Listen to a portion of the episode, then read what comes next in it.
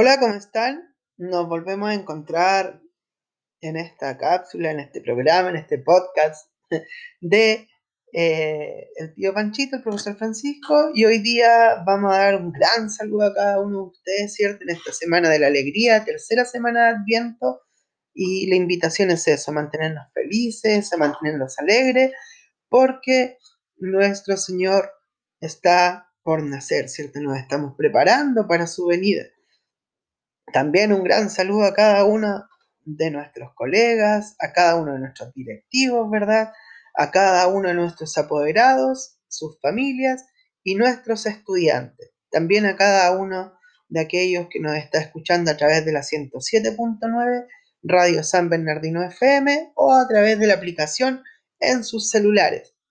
Eh, así que esperemos que este programa les guste. Venimos con Adviento, la tercera semana, cuál es su significado.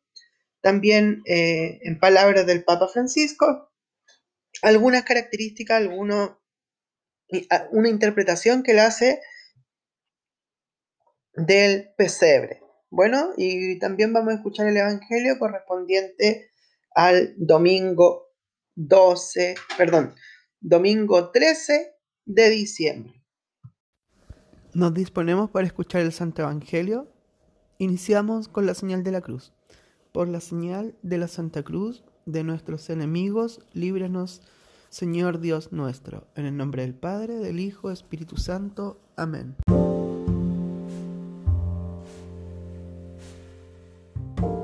Evangelio según San Juan, capítulo 1, versículo del 6 al 8 y del 19 al 28.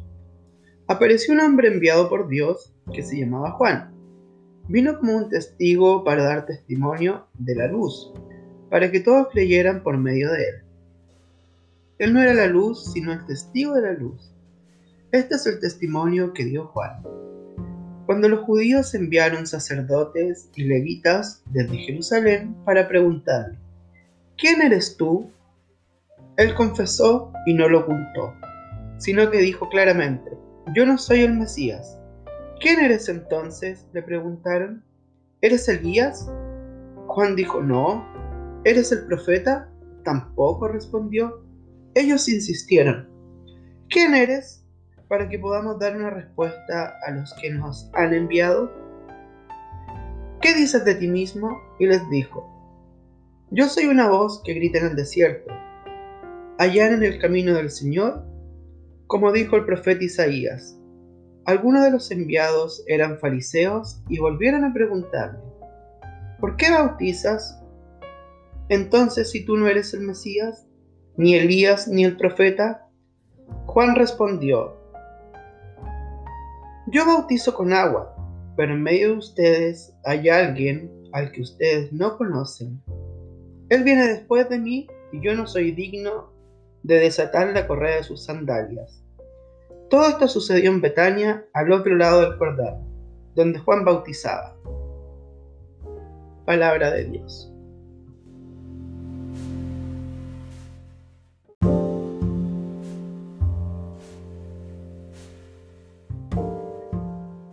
El Evangelio de este domingo, muy relacionado a lo que es Adviento, ¿cierto? Porque nos llama a la conversión. Esta conversión entregada por Juan Bautista, nos llama a preparar el camino del Señor, ¿verdad? Que debemos acoger a, al Señor, ¿verdad? Que está entre nosotros. ¿Qué nos dice acá de Juan Bautista? Juan Bautista en ningún momento busca eh, llevarse, como decimos, el, eh, el oro, la gloria, ¿cierto? ¿Qué hace Juan Bautista? Juan Bautista está anunciando, ¿cierto? Él no se quiere proclamar de nada. Al contrario, le preguntan varias veces y él responde que no es esa persona, perfectamente podría haber dicho que sí.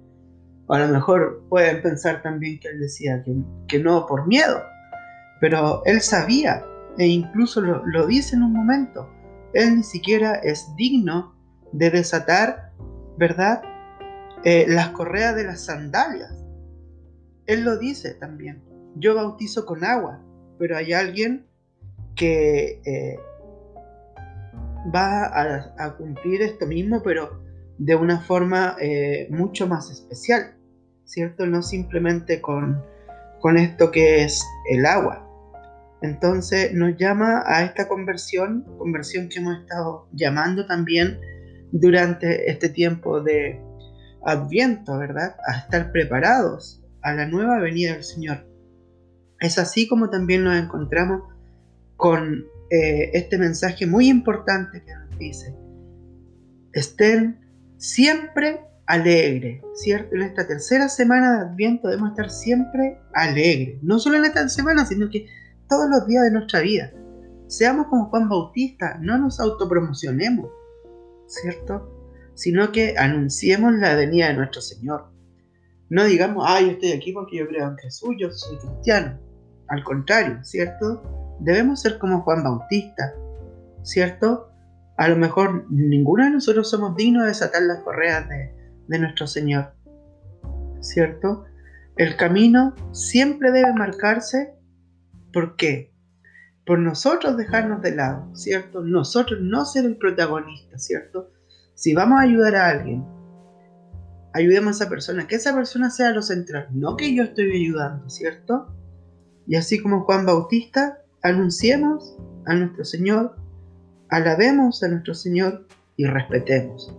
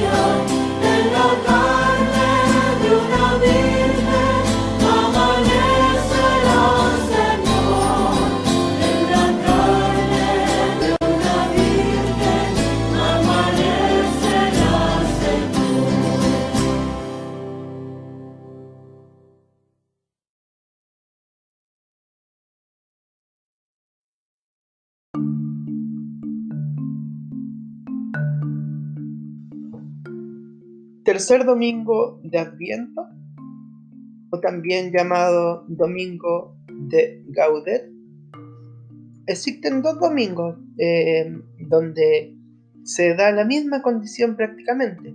¿Qué condición voy? Al utilizar el sacerdote puede vestirse aquel día de, de un color rosado, ¿cierto? Porque este color nos entrega, nos hace identificar que es el domingo de la alegría, ¿cierto? Gaudet en Adviento y Laudete en Cuaresma, ¿cierto? Como nos señalábamos, hay dos domingos donde se puede utilizar esta vestimenta y, eh, como lo decíamos, eh, ¿para qué? Porque esto nos, eh, en medio de la espera, se recuerda que ya está próxima la alegría de Pascua, ¿cierto? En el caso de Cuaresma o de Navidad en el tiempo de Adviento respectivamente. Incluso eh, cuando lo nombrábamos de las velas, cuando hablábamos de las velas de nuestra corona de Adviento, decíamos que debía ir una vela rosada. Entonces, como estamos diciendo que el sacerdote se puede vestir de rosado, nosotros entendemos que es ese día que también podemos encender nuestra velita rosada porque es el domingo de la alegría, ¿cierto? El domingo de Gaudete. Eh, o también esta palabra es con la que se inicia, ¿verdad? Es decir, partimos nuestra, eh, nuestra misa. Es decir, gaudete, regocíjense. También, si buscamos el significado de esta palabra. Lo importante de acá de, de este periodo, de este tercer domingo de Adviento, que debemos estar preparados, ¿cierto? Los dos domingos anteriores dijimos que era para nosotros prepararnos y ya estos otros dos domingos son derechamente para el Señor. ¿Por qué decíamos que debemos estar preparados? Porque debíamos eh, limpiar nuestros corazones, ¿cierto? Incluso habíamos hablado de la confesión que debemos hacer. Vamos preparando, limpiando nuestros corazones, ¿para qué? Para la nueva venida del Señor, porque tenemos que entender eso, que Adviento es el periodo donde nosotros nos preparamos, ¿cierto? Para el nacimiento, o sea, para la Navidad, ¿verdad? Para la Navidad de quién? De nuestro Señor Jesucristo, del Emmanuel, Dios con nosotros, uno con nosotros. Entonces, eso es lo importante de este periodo, de esta tercera semana, ¿cierto? No solamente lo importante es prender la velita, sino que como lo decía eh, en, la lectura, en la segunda lectura, estén siempre alegres. Siempre debemos estar alegres. ¿Por qué? Porque sabemos que va a venir la venida de nuestro Señor. Además, también debemos estar alegres por, un tema eh, personal, por un tema de salud mental, como se dice, porque a veces si andamos todo el día enojados o andamos todo el día triste también, no, no es eh, muy sano para nosotros tampoco, bueno, debemos mantener un equilibrio, sabemos que la tristeza, ¿cierto? el enojo, la preocupación son sentimientos que afloran sin que nosotros eh, los busquemos. Entonces, como lo decíamos, debemos preparar este camino, debemos preparar nuestro corazón para la nueva venida del Señor, ¿verdad? De nuestro Señor Jesucristo, de nuestro Salvador. Eh, sabemos que estamos en un periodo de pandemia, y podemos decir, chuta, ¿y cómo vamos a estar alegres si estamos encerrados, estamos con problemas, tenemos miedo, ¿cierto? Pero la pandemia hoy en día también nos ha venido a acercar de cierta forma de una, de un, con una u otra tecnología, con una o con otra forma de pensar en nuestros familiares, ¿cierto? A lo mejor hoy en día estamos pensando en familiares que antiguamente ni nos acordábamos de ellos, ¿cierto? A veces cuando veíamos una fotito, oye, mira, ¿y este qué será de él? Pero hoy en día, ¿cierto? Estamos preocupados de cada uno de nuestros familiares, de cada uno de nuestros amigos. ¿Por qué? Porque sabemos que en este periodo debemos estar alegres. Cuando nos preocupamos de alguien, esa preocupación se nos transforma en alegría en nuestro corazón. Debemos estar siempre alegres, lo decíamos, porque, porque en esta venida del Señor no es para estar triste, a lo mejor algunos deberían estar preocupados, pero eh, esta alegría es eso, ¿cierto? Se nos llama a, a cómo nosotros debemos ir desarrollando, ¿no es cierto? Buscando nuevas, eh, ¿cómo lo podemos decir? Buscando eh, nuevas expectativas dentro de nuestra vida que nos mantenga alegres. A lo mejor, como lo decía anteriormente, estamos llenos de problemas, pero a veces los problemas son pasajeros. Podemos estar enfermos, a lo mejor con un cáncer, ¿cierto? Pero igual debemos mantenernos siempre alegres, debemos estar bien, ¿cierto? Jesús siempre se mostró en ningún momento, eh, no quiero decir que él iba cargando la cruz así muerta la risa, jajaja, porque sabemos que ese castigo físico que él recibía eh, es insoportable. Pero a lo que voy yo es que en ningún momento demostró tristeza, al contrario, él compartió hasta últimos momentos de, de su vida tratando de entregar amor y alegría, ¿cierto? Claro ejemplo en uno de los ladrones que tenía a su lado. Debemos estar eh, también en oración, no olvidarnos de eso porque es la forma que tenemos de hablar con Dios. Y así también Él nos va a hacer llegar a nuestros corazones la alegría.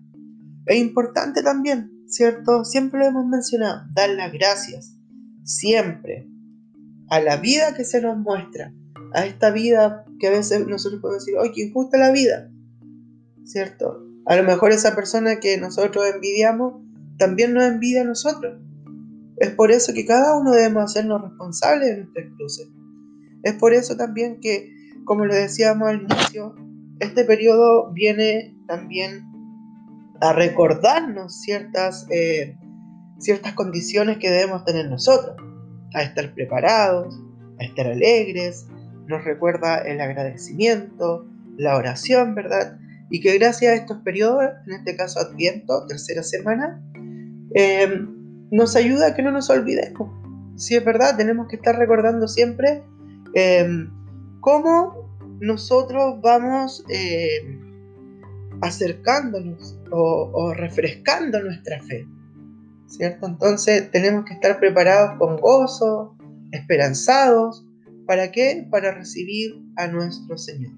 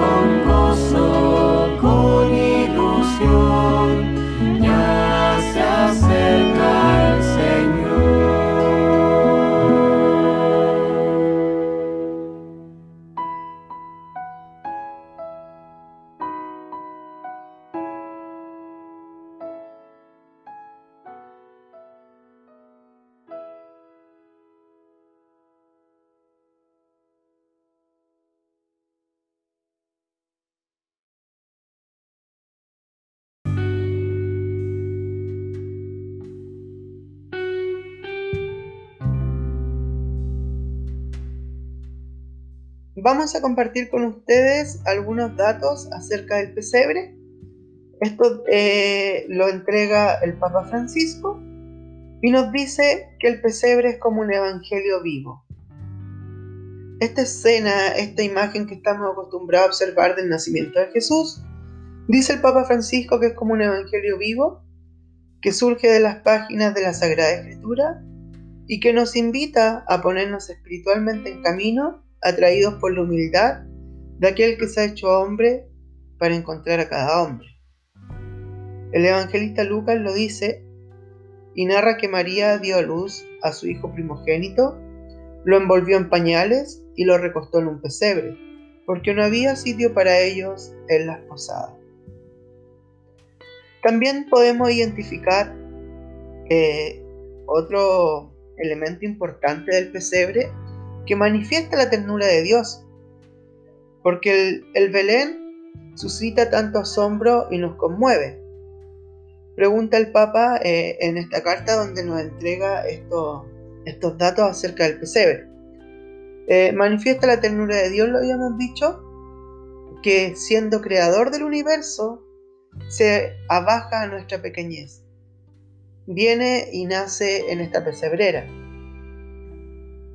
Eh, también señaló que el Belén es desde su origen franciscano una invitación a sentir, a tocar la pobreza que el Hijo de Dios eligió para sí mismo en su encarnación y una llamada a encontrarlo y servirlo con misericordia en los hermanos y hermanas más necesitadas, más necesitados. Es por eso que nos entrega, ¿cierto?, este claro ejemplo de humildad y de pobreza. Así que no, no miremos en menos la pobreza, sino que debemos mirarla con admiración. Además que eh, poder lograr, eh, ¿cómo lo podemos decir? desenvolvernos, o así como lo hizo Jesús, ¿verdad? Es sumamente difícil. Además, bueno, sabemos que también Jesús era perseguido y tenía que andar arrancando con su familia. Así como es en la primera, la primera vez que escapan cuando el ángel le dice a San José que se vayan a Egipto. Otro elemento muy importante que encontramos dentro de, de esta imagen, de esta representación es la figura de María, ¿cierto? Eh, ¿Qué nos dice el Papa acerca de esta Virgen María? Nos dice que ella es una madre que contempla a su hijo y lo muestra a cuantos vienen a visitarlo. Su imagen hace pensar el gran misterio que ha envuelto a esta joven cuando Dios ha llamado a la puerta de su corazón inmaculado. Ya lo hemos dicho y lo hablábamos durante el mes de María. Eh, de que Dios, que no tiene a su Hijo solo para sí mismo, sino que pide a todos que obedezcan a su palabra y la pongan en práctica. Porque Jesús nos vino a enseñar muchas cosas, ¿cierto? Él viene a prácticamente a decirnos cómo debemos ser, ¿cierto? ¿Cómo debemos ser a través de su ejemplo, ¿cierto? Nunca nos enseñó nada malo, nunca pudimos eh, observar a él castigando a alguien, discriminando, ¿cierto? Ya sea por cualquier condición que nosotros podamos imaginar. Otra figura muy importante es la figura de San José, quien custodia, quien protege a su familia. Junto a María lo podemos encontrar en una actitud de protección del niño, ¿cierto? ¿Quién es? ¿De quién estamos hablando? De San José, ¿cierto? Representado con el bastón en la mano y a veces sosteniendo una lámpara. Él es quien custodia, el que nunca se cansa de proteger a su familia y que no duda en ponerse en camino ante la amenaza de Herodes, lo que mencionábamos anteriormente cuando eh, arrancan hacia Egipto. Fue el primer educador de Jesús, niño y adolescente, y como hombre justo, confió siempre en la voluntad de Dios y la puso en práctica. ¿Qué es lo central de este pesebre? ¿Qué es lo que lo hace eh, vivo? ¿Cuál es el corazón de este? Es el niño Jesús. Eso nos afirma el Papa. El corazón del pesebre comienza a palpitar cuando en Navidad colocamos la imagen del niño Jesús. ¿Cierto? Porque antes no está. Se encuentra solo María José. Bueno, la Virgen María y San José, porque sonó como un nombre María José. La Virgen María y San José se encuentran solitos. Me refiero a sin su, sin su hijo Jesús, porque también están los animales, están los magos, ¿cierto? Y lo único que no está es la imagen del niño Jesús. Entonces cuando la colocamos, nuestro pesebre empieza de alegría, de felicidad, porque Jesús es el motivo central de esto. No el viejito pascuero, no los regalos, si bien a, los niños, a los adultos también es muy llamativo, pero centrémonos en eso, en la venida de nuestro Señor Jesucristo, ¿cierto? Eh, pero es así, ¿cierto? En Jesús, Dios ha sido un niño y en esta condición ha querido revelar la grandeza de su amor, que se manifiesta la sonrisa y en el tender su mano hacia todos. Y ahí volvemos también al tercer domingo de Adviento. Seamos siempre alegres, Hermanos, estén siempre alegres, ¿verdad? ¿Por qué? Porque tenemos este ejemplo, esta sonrisa de Dios. Em, los magos, ¿qué recuerdan? ¿A qué vienen ellos? La misión evangelizadora, muy importante, ¿cierto? Eh, ¿Qué sucede? ¿Por qué los colocamos nosotros en el pesebre? Son estos magos que llegan de Oriente para contemplar al niño y ofrecerle los dones de oro, incienso y mirra. Cada uno de ellos lleva un regalo distinto, un don. Esta escena llama a reflexionar sobre la responsabilidad que cada cristiano tiene de ser evangelizador. De una u otra forma nosotros tenemos que tratar de llevar a todo el mundo, a todas las personas, a nuestros más cercanos, esta palabra de Dios, esta enseñanza que nos entrega Jesús. Podemos llegar desde muy lejos, podemos comenzar desde muy lejos, pero tarde o temprano vamos a llegar. ¿Dónde vamos a llegar? A Cristo. ¿No se dejan escandalizar por la pobreza? Para nada. Lo que decíamos nosotros anteriormente, no tenemos por qué, eh, bueno, a veces nos causa ciertas cosas, ¿verdad? Pero tampoco es motivo de salir arrancando. A lo mejor si me invitan a una casa que que yo veo que una casa humilde, una casa pobre, a lo mejor yo no puedo decir, chuta, ¿verdad que tenía que hacer algo? No, al contrario, yo me quedo, ah, disfruto el momento que voy a estar ahí. Así como los reyes magos se pusieron de rodillas y adorarlo. Ante él comprende que Dios, eh, igual que regula con soberanía y sabiduría el curso de la estrella, guía el curso de la historia como lo habíamos dicho anteriormente, abajándose a los poderosos y exaltando a los humildes. Date cuenta. ¿Qué está haciendo? También lo encontramos en el Evangelio.